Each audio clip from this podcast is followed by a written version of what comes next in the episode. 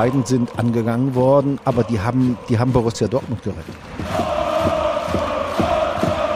Ich wüsste nicht, wo der Verein stehen würde, wenn wir von Gottes Gnaden nicht dieses Westfalenstadion bekommen hätten. Rainer Traubal ist für mich der Held in Dortmund.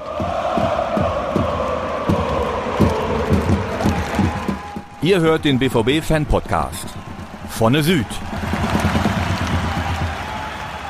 Hallo und herzlich willkommen zur zweiten Folge des BVB Fan Podcast Vorne Süd. Mein Name ist Björn Hegemann und ich leite die Abteilung Fanangelegenheiten beim BVB. Und ich bin Christoph Böckamp, Redakteur bei Borussia Dortmund. Wir sitzen in einem leeren Dortmunder Stadion. Die Sonne geht gerade unter, es ist aber noch schön warm. Und es geht worum ungefähr heute? Heute geht es um die 70er, 80er und in Anrissen um die 90er Jahre der Fankultur rund um Borussia Dortmund. Wir hatten in unserer Trilogie ja bereits in der ersten Folge die Jahre 1909 bis ungefähr 1970, 71 angerissen und wollen eben heute uns ähm, ja mit den darauffolgenden drei Jahrzehnten beschäftigen. Und Teddy gibt euch schon mal einen kleinen Vorgeschmack. Der BVB zieht um. Von der Roten Erde ins Westfalenstadion. Die Fans auch.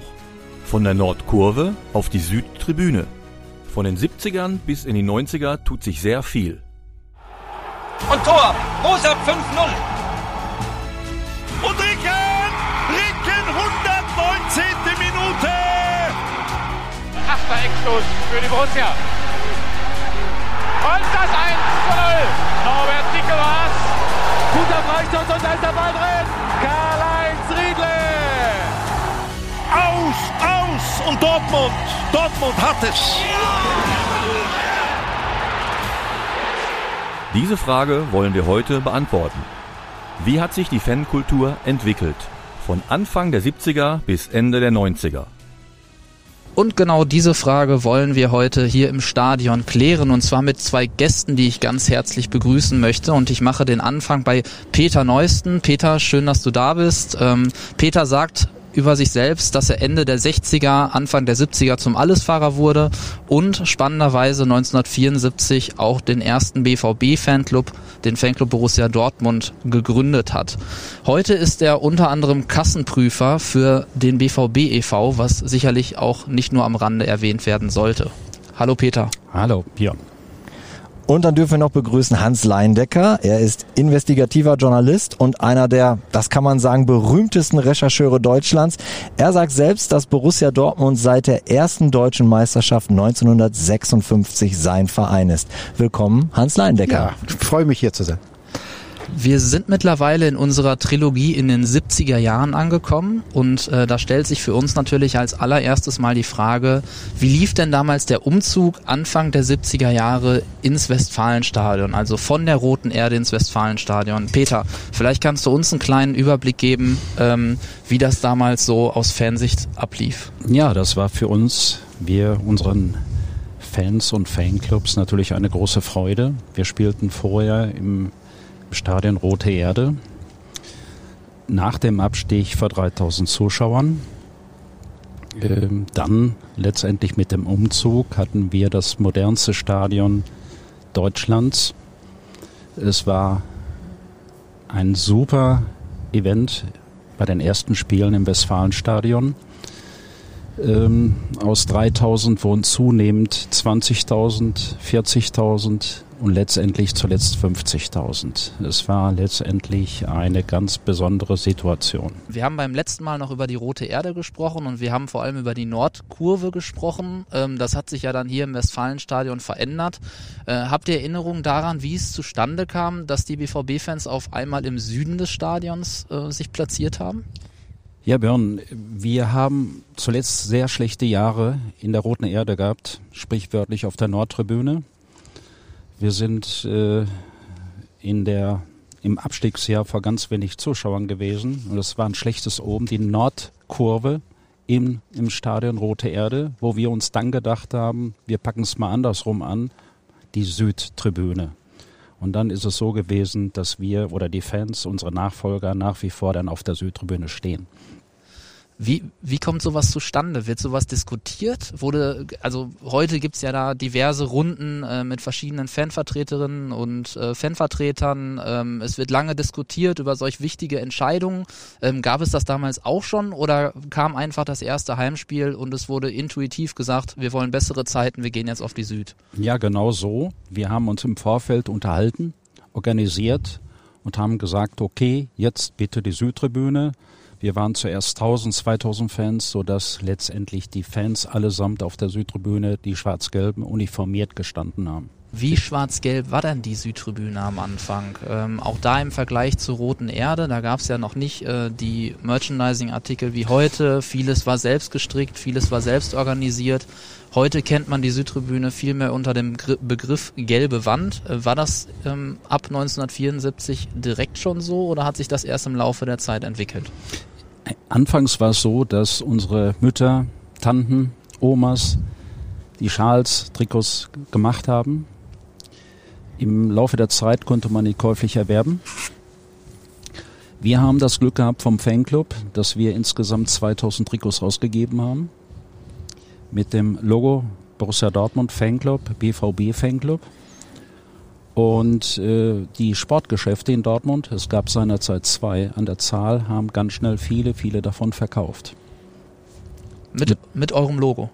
Äh, nein, unsere, für unsere Fans oder für unsere Mitglieder innerhalb des Vereines, man muss sagen, dass man ausschließlich alles Mitglieder von Borussia Dortmund. Das war die Grundvoraussetzung, um auch im Fanclub Borussia Dortmund als passives Mitglied sein zu dürfen. Und wir haben das so hinbekommen, dass jeder ein kostenfreies, kostenloses Trikot bekommen hat, Utensilien bekommen hat und welches wir dann auch durch die Dortmunder Industrie, hier namentlich die Dortmunder Brauereien, bekommen haben. Und das war im Nachhinein ein Selbstläufer, das so dann auch Anfang der 70er mit äh, dem Erstehen des Westfalenstadions halt dann auch viele unser Logo getragen haben. War man quasi als Mitglied optisch einfach zu erkennen? Absolut. Wurde nummeriert. Wir haben einen Selbstreinigungsprozess auch schon in den 70er Jahren gehabt, wo wir dann auch Wert gelegt haben, dass halt die sogenannten Randalefürsten ausgeklammert werden. Und wir hatten hohe Schranken, um dort reinzukommen in den Fanclub. Also wir haben das uns selbst, es war auch so, glaube ich, dass man versuchte, dass der Verein versuchte, Mitglieder zu gewinnen, um einfach Geld zu haben. Genau, das haben wir gemacht seinerzeit. Mitglieder, man muss wissen, Borussia Dortmund hatte Anfang der 70er Jahre ganz wenige Mitglieder, namentlich etwa zahlenmäßig etwa 1000.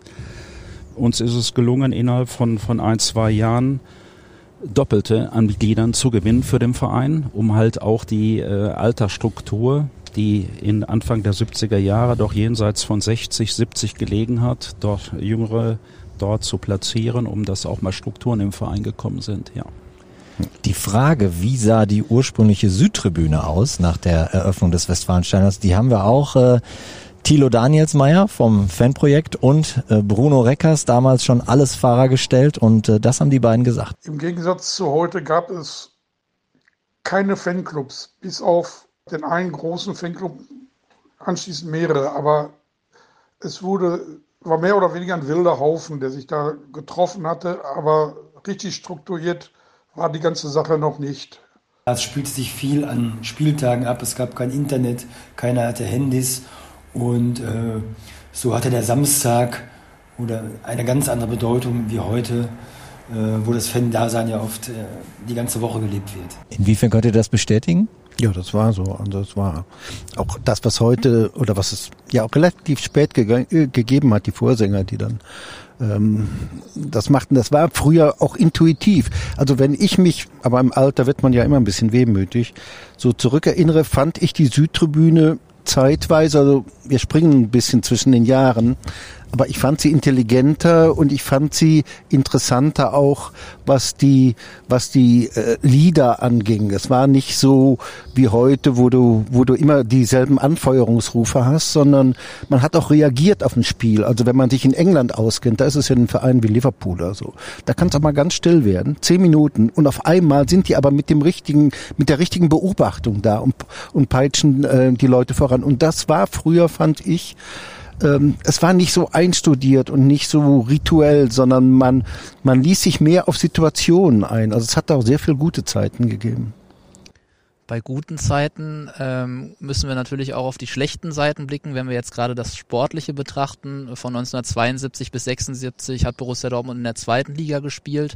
Wie hat sich denn die sportliche Situation auf die Stimmung auf, auf den Tribünen ausgewirkt? Wir hatten in der Regionalliga West vor Heimspielen, ich erinnere mich an Erkenschwick, Mülheim, Stürum, äh, Westfale Herne, Löhnen, Löhner SV, in der Regel drei, vier, 5.000 Zuschauer. Bei Auswärtsspielen trafen wir uns mit drei, 400 Fans, also gar nicht mehr vergleichbar mit der heutigen Situation.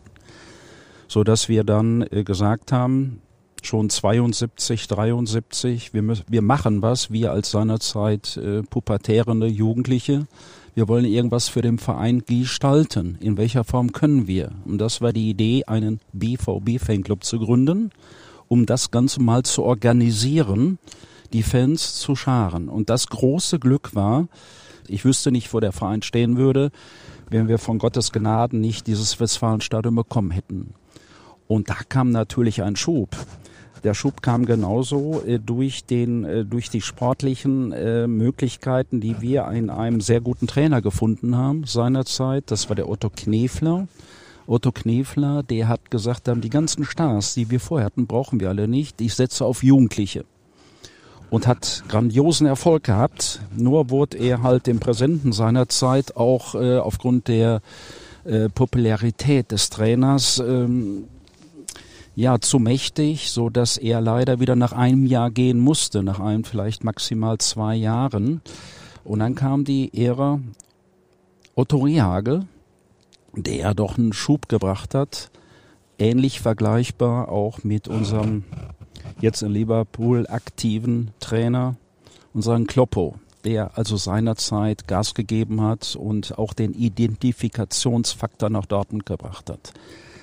Ich erinnere mich bestens daran, wir haben die dann in der Zweitliga die Relegationsspiele gegen Nürnberg gehabt wo der Trainer Boots vorher in Dortmund, der ging dann, hatte ein Engagement mit Nürnberg, so dass dann der Otto Rehagel dann den Aufbau weiter betrieben hatte und ich muss sagen, äh, mit großem Erfolg. Wir sind dann, wir haben organisiert im Fanclub, auch zu Auswärtsspielen, Hans, das muss ich nochmal weiterführen.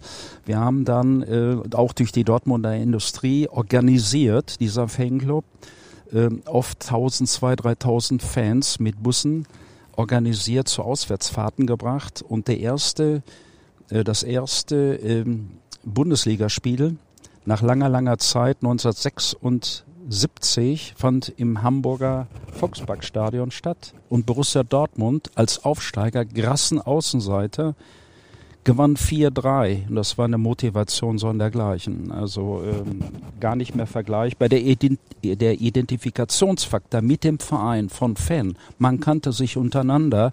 Da waren 10.000, auf einmal 10.000 Dortmunder in Hamburg. Das war seit zehn Jahren erste Mal wieder ein High Noon letztendlich in der schwarz-gelben Familie. Und von da aus wurde das dann weiter transportiert und wir hatten danach sehr, sehr gute Erfolge gehabt. Ja. Wenn ich das noch ergänzen darf, was Peter gesagt hat, ähm, und er hat es ja sehr vorsichtig umschrieben mit dem, mit dem Präsidenten. Es war einfach auch so, dass da herrische alte Leute waren, die gewohnt waren zu bestimmen, die das Sagen hatten in Dortmund.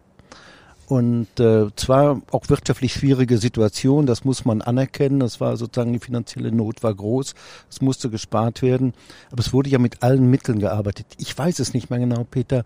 Warst du das, der dann aufgefordert wurde, mit den Fans dafür zu sorgen, über WOSAP, dass äh, Knefler wegkommt? Ja, Genau das, so war es. Das warst du. Ne? Also Hans, absolut gut. Ja. Du hast ein super Erinnerungsvermögen. Ja.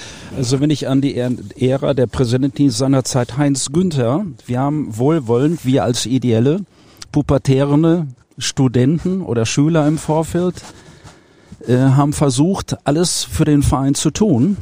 Auch selbst endlich mal durchs Abitur gefallen und äh, das gehört einfach dazu als BVB-Fan. Und wenn du das dann schaffst, BVB-Mitglieder zu werben und bist in der Jahreshauptversammlung und bekommst Applaus für die Aktion, die man innerhalb des Vereines gestartet hat. wie 75 unterhalb des Westfalenstadions den Kinderhort gegründet. Wir haben seinerzeit Hans, ich weiß Die nicht, Behinderten auch, ne? das, ja Behinderten Ja. ins Westfalenstadion Ja. gebracht. Ja. Wir haben zu Auswärtsspielen äh, Kinder, Waisenkinder aus dem Dortmunder Bereich mitgenommen, Sonderbusse gestartet, dass der BVB auch letztendlich über diese sozialen Dienste in aller Munde gewesen ist, den eigenen Ordnungsdienst kostenfrei gestellt. Da sind wir sicherlich gleich auch bei dem Thema Bosenfront und äh, wir wollten einem letztendlich dem Verein nur Gutes tun. Und wenn ich dann, Hans, ich weiß nicht, ob du dich noch erinnern kannst, auf einmal in der Presse erfahre, dass ich Stadionverbot habe, ähm, bitteschön, ich hatte Stadionverbot für eine wohlwollende Tat. Ich bin rausgeworfen worden. Ja, und das hat sich natürlich dann im Weil er, weil er als junger Mann zu stark wurde für den Präsidenten. Das ist, also wenn man, wenn man sich vorstellt, das ist ein bisschen auch Zeche. Das muss man auch sagen. Er kam von Zeche Gneisenau, war so- so- Sozialdemokrat, machte sich Hoffnung auf eine noch größere Karriere. Aber er war das Sagen gewohnt. Und sozusagen auch jeder Hinweis darauf, dass man Dinge ändern muss, war auch eine Korrektur seiner Persönlichkeit oder seiner Person aus seiner Sicht. Er war herrisch. Und dann, dann reagierst du so darauf, dass du die Leute, die was tun, die eine Veränderung bringen, die es auch alles jünger machen, dass du sagst, ihr kommt hier nicht mehr rein. Das war einfach so, so, so geht man manchmal und oder so ging man äh, mancherorts unter Tage miteinander um, aber so geht es nicht. Ja, Hans, absolut richtig. Um jetzt nochmal deine Frage zu beantworten. In der Tat ist seinerzeit über Reinhold Wosab und uns Fans versucht worden, Vereinspolitik, sportlichen äh, äh, Dilemmas dort äh, vorzunehmen, dass wir doch mal gegen Otto Knefler, den Trainer, der Erfolg in Dortmund gehabt hat, zu stimmen. Also sprichwörtlich, wir Fans sollten gegen den Verein, gegen die sportliche Leitung Stimmung machen, was ein Ding der Unmöglichkeit war.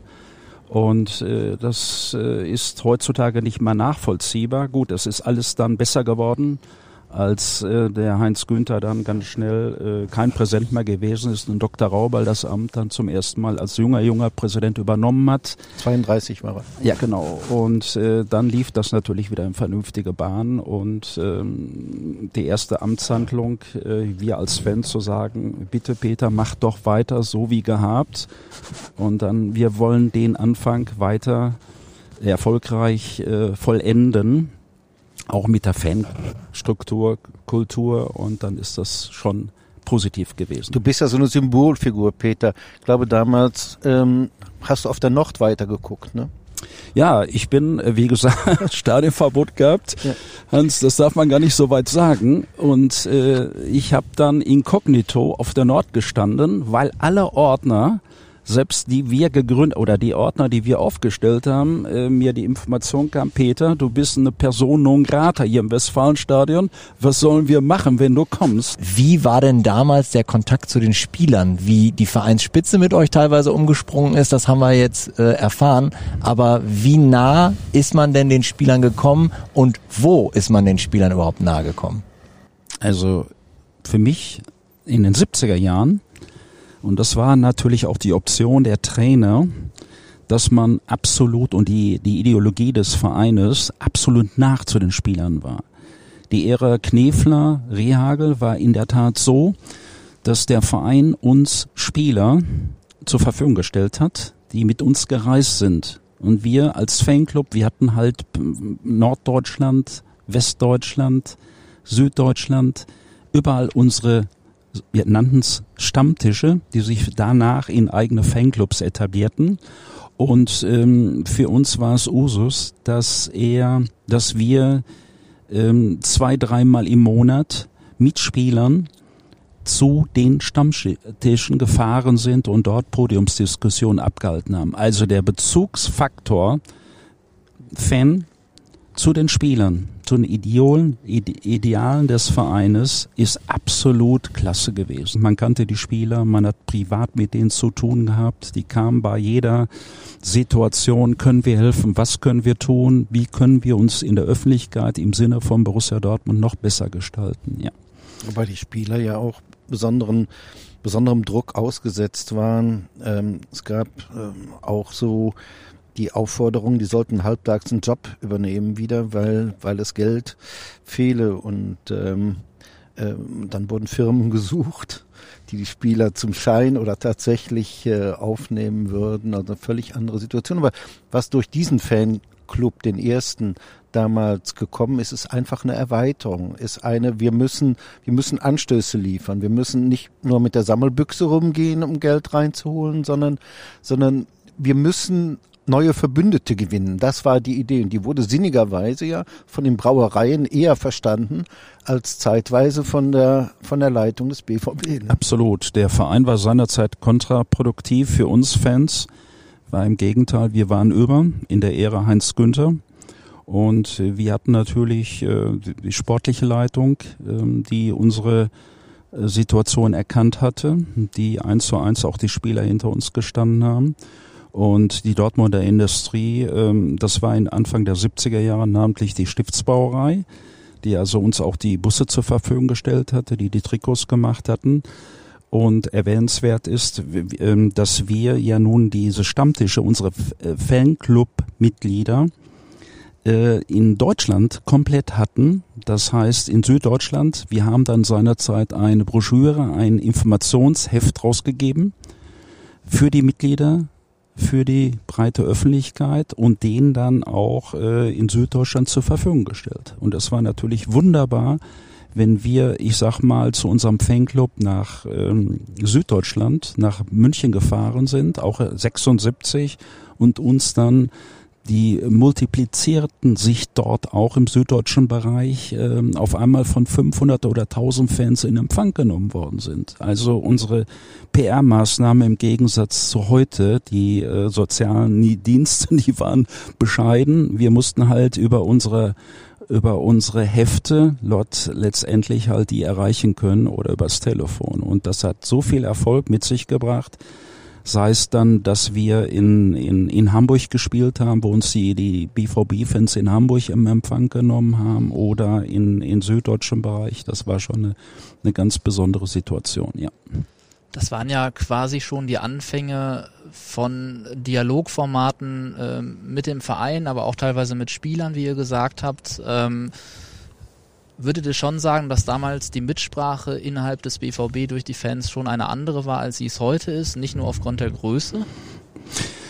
Ja, absolut, absolut. Ähm, die Mitsprache, wie gesagt, wir haben seinerzeit kein Ohr gefunden und wir wurden letztendlich für für andere Ziele missbraucht. Ja, ähm, es war natürlich nicht so kommerzialisiert, wie es heute der Fall ist der Verein nahm als ähm, in den 70er Jahren, in den ersten Jahren vielleicht 10 Millionen D-Mark um, setzte um. Der steigerte sich auf 15, 20 Millionen. Das ist in keiner Relation zu sehen wie wir. Und deswegen wollten wir dem Verein in den 70er Jahren auch von den Kosten frei halten und äh, natürlich auch vom Fremdkosten minimieren. Und dennoch war ja die Fanbewegung sehr attraktiv, auch für andere. Ich erinnere mich an eine Spiegelgeschichte, die es gegeben hat, wo die Dortmunder Fans nochmal gerühmt wurden, auch weil sie was taten, auch weil sie ja. sich, sich um Behinderte kümmerten, anderes. Das war schon auch für anderen Ansporn, ähm, in, in anderen Vereinen sich zu bewegen. Von daher ging da auch eine Menge von aus. Ihr habt gerade schon so einen gewissen Vorgeschmack gegeben, ne Busse von der Stiftsbrauerei, Fans, die euch in Hamburg oder München empfangen haben. Wir haben den äh, Thilo Danielsmeier auch mal gefragt, wie er das Thema Auswärtsfahrten damals gesehen hat und äh, das meint er dazu. Es gab 10, 20 Fanclubs, die jedes Spiel gefahren sind. Jungfantal, Borsig, Platz 88 gab es damals. Altena, was schon dabei war. Äh, Andreas Assmann mit Verdol war auch damals schon dabei einer der letzten Dinosaurier, die noch übergeblieben sind. Äh, und so gab es halt eine Vielzahl von Fanclubs, die äh, Busse organisierten und ihre Mitglieder und das Umfeld beim Bekannten zu den Auswärtsspielen und auch zu Heimspielen kutschierten. Das war, das war 15 Jahre später. In der Tat. Er sprach gerade von, ähm, von in den 88er. Ja, ja. ja mhm. das war natürlich eine ganz andere Entwicklung, wo dann der BVB mhm letztendlich in aller Wunde war. Wir hatten dann eine sportliche Aufwertung. Dadurch, Anfang der 80er Jahre, spielten wir erste Mal nach langer, langer Zeit mal wieder international. Wir haben das noch als BVB-Fanclub auch die Flüge für die Fans noch organisiert. Und dann war es ein Selbstläufer. In den 80er Jahren mit dem, mit dem gewonnenen Pokalspiel, Hans, du wirst dich erinnern können, ja. 89 ja. in Berlin. Und da wurde der Verein, Bananen. genau, die verteilt worden sind, von uns verteilt ja. worden sind in Berlin. Ja. ja, das war natürlich danach ein Selbstläufer. Wie gesagt, in den 80er Jahren internationalen Erfolg und äh, Dr. Raubel hat den Verein ganz schön umgekrempelt in kurzer Zeit und äh, das waren natürlich super auch internationale Spiele. Also wenn ich ähm, als Ältester hier am Tisch ein Wort sagen darf, Rainer Traubal ist für mich der Held in Dortmund. In schwieriger Zeit immer wieder gekommen. Er war damals 32 und hat ein paar Jahre gemacht, aus beruflichen Gründen nicht. Dann war Dortmund wieder in Not, dann kam er wieder. Und dann auch, als es, als es auf, als Dortmund auf dem Operationstisch lag, war er da. Und äh, da kann man als Anhänger dieses Vereins nur Danke sagen. Also für das, was Raubal gemacht hat. Über all die Jahrzehnte. Peter, ähm, Du hast eben davon gesprochen, ihr wart ja mit die Ersten, die dann auch ähm, ja, Busse zu Auswärtsspielen organisiert haben und dazu auch aufgerufen haben, dort mitzufahren. Ähm, das hat sich natürlich, wie du eben schon gesagt hast, in den 80ern dann noch weiter entwickelt, das Ganze. Aber wenn wir jetzt nochmal ganz kurz zurück ähm, so auf Mitte, Ende der 70er äh, blicken äh, und ihr mit den ersten Bussen unterwegs wart, ähm, sag vielleicht nochmal eine Zahl, um wie viele Leute ging es da, die so im Gästeblock waren ähm, und auf der anderen Seite, wie sah denn damals die Stimmung im Gästeblock dann aus, auch im Vergleich zu heute? Ja, wir, ich kann mich bestens daran erinnern, der Fanclub ist 74 gegründet worden. Das erste Auswärtsspiel war nach Bielefeld. Da haben wir acht, acht Buste gehabt in, in 74. Das war für die Zeit schon ganz, ganz gut. Ähm, das gab dann im Nachhinein durch den Wiederaussteig natürlich ein, ein, ein riesen äh, Multiplikator so dass wir dann auch letztendlich mit mit vier 5.000 Schlachtenbummlern, wie man früher in den 70er Jahren sagten, natürlich durch durch Highlights dann auch in Hamburg, in München sind es auch mal 10.000 gewesen. Aber von uns selbst sind in der Regel 1.000, 2.000 Fans organisiert organisiert worden. Ja, die Stimmung war gut. Wir haben natürlich versucht, alles zu geben. Natürlich jetzt aufgrund der Mannigfaltigkeit der Fans, wenn ich überlege, auf der Südtribüne 25.000, das wäre bei Auswärtsfahrten in den 70er Jahren in keiner Relation zu dem und Stimmenvolumen zu dem, was momentan abläuft. Ja. Wenn wir allerdings jetzt in die 80er reingehen, ähm, und da hattet ihr beide ja eben auch schon angesprochen, müssen wir natürlich auch ein Stück weit ähm, über die Gründung der Borussenfront sprechen. Ich würde sagen, Christoph, an der Stelle haben wir dann äh, das nächste Zitat ähm, von Bruno und von Thilo für unsere Zuhörerinnen und Zuhörer. Die Dortmunder bekamen immer reichlich Haue von den Blauen und da meinte ein Herr, einen Fanclub gründen zu müssen, äh, der sich wehrt. Daraufhin verteilte er auch noch Fluchtzettel auf der Süd, um in einer Kneipe einen Treffpunkt auszumachen. Zufällig war das auch noch meine Stammkneipe. Und am Karfreitag trafen sich dann die Leute. Es waren allerdings schon einige Herren in Zivil da von, den, von der Polizei. Die haben den Laden äh, erstmal aufgehen lassen, den ganzen Trupp rein in die Versammlung, Hände auf dem Tisch, Perso daneben. Sie sind dabei, eine kriminelle Vereinigung zu gründen. Ich habe mich kaputt gelacht. Aber ist auch was anderes. Naja, daraus wurde dann nachher eine Schlägertruppe, die später auch noch rechts unterlaufen, von rechts unterlaufen wurde. Fußball war längst nicht so gesellschaftsfähig wie heute und äh, auf der Südtribüne entwickelte sich langsam eine, ja, eine gewaltbereite Hooligan-Fraktion, die sogenannte Borussenfront, die auch sehr stark mit, äh, ja, mit rechten Gruppen paktierte und rechte Gesinnung aufwies. Sodass nicht nur Gewalt, sondern auch Rassismus, Fremdenfeindlichkeit auf den Tribünen eine große Rolle spielte. Und da natürlich äh, es natürlich kaum auch Polizei, wenig Ordnungskräfte gab, äh, war diese Hooligan-Gruppierung Anfang der 80er Jahre oder Ende der 80er Jahre natürlich, hatte, spielte eine Riesenrolle auf der Südtribüne und hatte einfach das Sagen. An dieser Stelle würde ich, glaube ich, auch nochmal ein Danke rausschicken an Bruno und Thilo für die vielen Zitate, die sie uns gegeben haben. Aber ich möchte vor allem auf ein Wort zurückkommen, äh, das Thilo genannt hat, und zwar äh, das Wort gesellschaftsfähig. Ähm, wie habt ihr dann die 80er Jahre jetzt auch vielleicht rückblickend äh, betrachtet? Würdet ihr schon sagen, dass äh, der Fußball in dieser Zeit vielleicht auch für ein paar Jahre im Stadion nicht unbedingt gesellschaftsfähig war, so wie er es ausgedrückt hat? Es kommt drauf an, in welchem Zeitraum du gerade bist. Also die Borussenfront ist wirklich zu einem Riesenproblem geworden. Das waren Nazis. Also das, hier geht's nicht um Rechte. Da war SS-Sigi vorneweg. Als Schlägertruppe, glaube ich, begonnen, 78. Aber dann äh, Anfang der 80er Jahre äh, eine Nazi-Truppe, die, die rassistisch war. Also die Sprüche, die damals im Stadion fielen, da würde man heute Gott sei Dank ausgeschlossen. Peter nickt. Ja, wir, äh, uns blieb natürlich nichts anderes übrig, als BVB sich mit der Borussenfront auseinanderzusetzen. Wir haben den Verein, Dr. Raubal war seinerzeit kein Präsident mehr, sondern Vogt war Präsident, um Hilfestellung gebeten. Auch diesem Präsidenten war das Shit egal. Keine Resonanz, Polizei, ja nun, das müsst ihr euch unter uns selbst ausmachen. Es war unerfreulich. Ich sprach davon, wenn wir ähm, dort in den 80er Jahren, Anfang der 80er Jahre im Ausland war, organisiert und dann kam die Borussenfront, auch wenn es nur 50, 60 Leute waren. Aber das ist dann so gewesen, dass wir uns kurz mit, mit ähm, der Polizei in Verbindung gesetzt haben. Ich erinnere an, an Schottland, wo die mit einem Reichsbanner ankamen, mit, mit Hakenkreuzen uniformiert. Das war uns als BVB-Fan und Familie peinlich, wo wir doch Solidarität auch mit den Glasgow-Fans gerade geschlossen hatten und die war nur auf Krawall an. Äh, durch den Erfolg wurden die dann ganz schnell einkassiert in Glasgow. Ja, ich hatte, war dann Repressalien ausgesetzt. Ja gut, äh, das ging dann drei, vier, fünf Monate. Polizei in Dortmund war dann, ähm, ja, überfordert, wollte nicht, konnte nicht. Präsident war eigentlich für solche Sachen gar nicht zu sprechen. Ähm, ja, mein Mitstreiter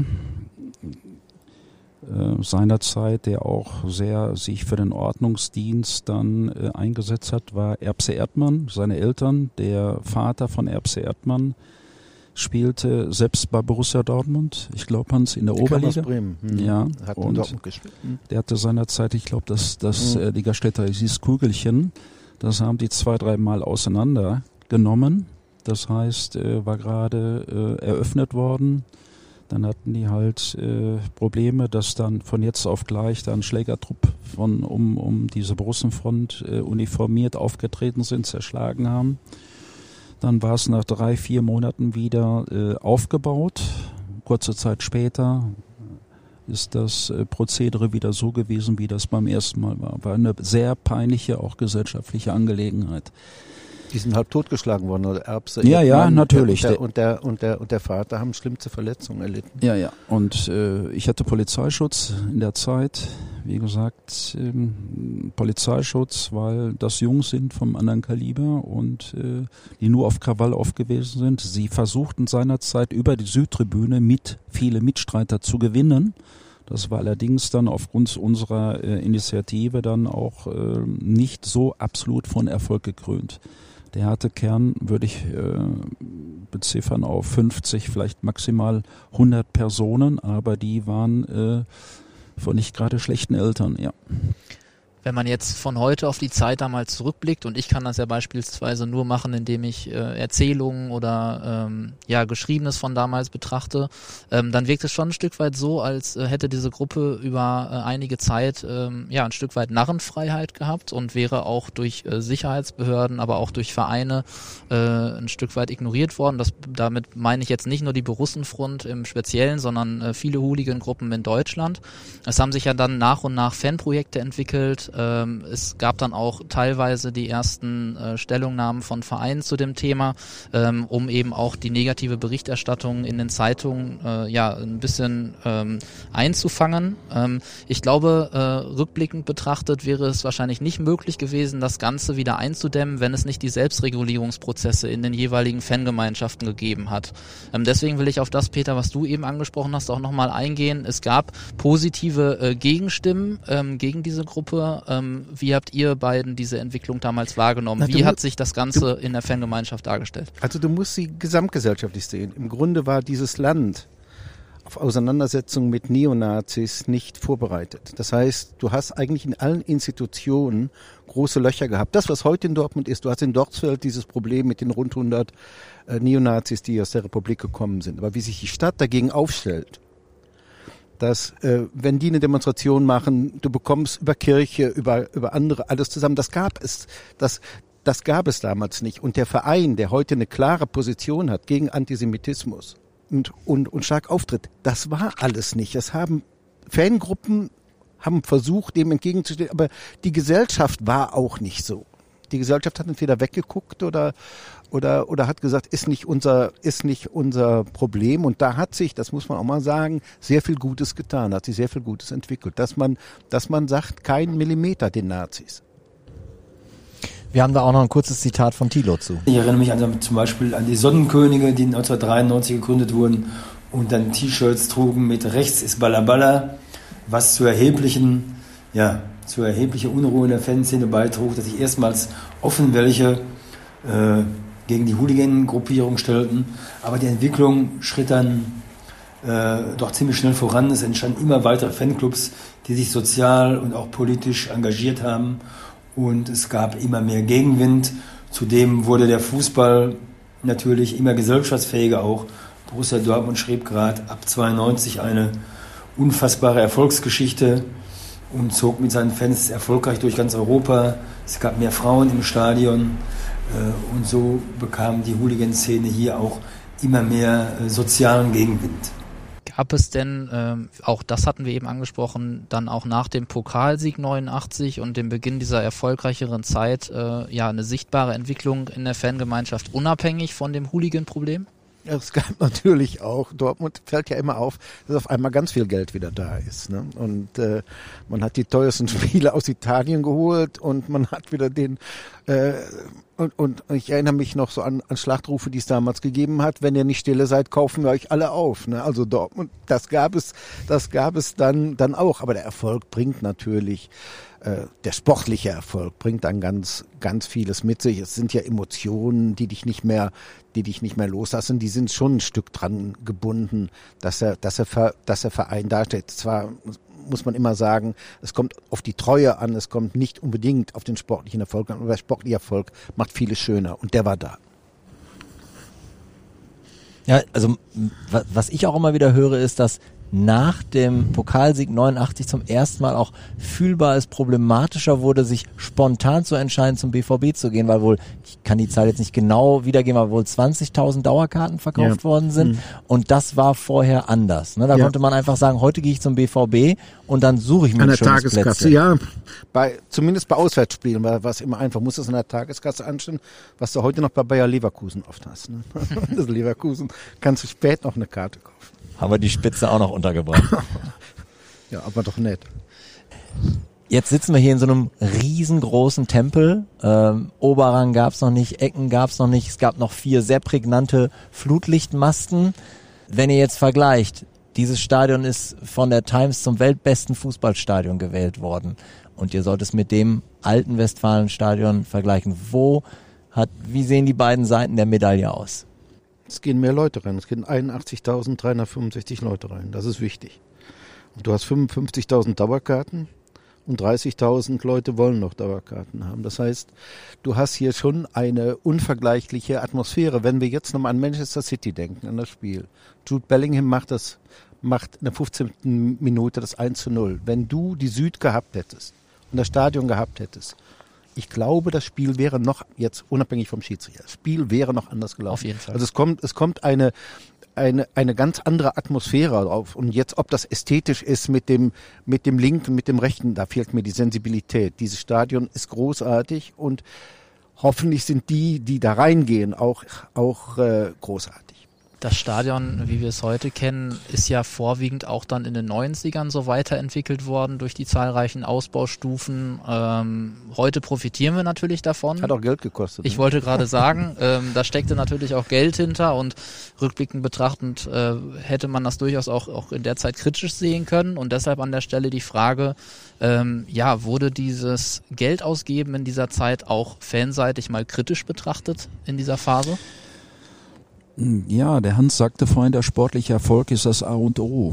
Und wenn ich mich daran erinnere, unsere Legionäre, die oder unsere Ja. Italien-Rückkehrer, die kamen nach Dortmund, heute. wir hatten Erfolg unter Hitzfeld, ähm, führte zweimal äh, zur Deutsch, deutschen Meisterschaft, da hat keiner davon gesprochen, wie teuer sind die Spieler. Wir haben Erfolg gehabt und das führte sich nahtlos. Gut, zuletzt in der unrühmlichen Ära, äh, als wir dann ähm, zehn Jahre später doch dem Konkurs sehr nah war. Das war natürlich weniger schön mit der Bilanztrickserei und ähm, da wurde das natürlich kritisch mal hinterfragt. Und Hans, du warst einiger, äh, eine, eine Person, die das mit ins Rollen gebracht hatte, Ja. dass da mit Also aufgerollt worden Freddy ist. Röckenhaus und Thomas Hennecke. Thomas Hennecke vom Kicker Ja, ja. und Freddy von der Süddeutschen. Die waren dran und die wurden auch ganz schön angefeindet. Ich, Ne?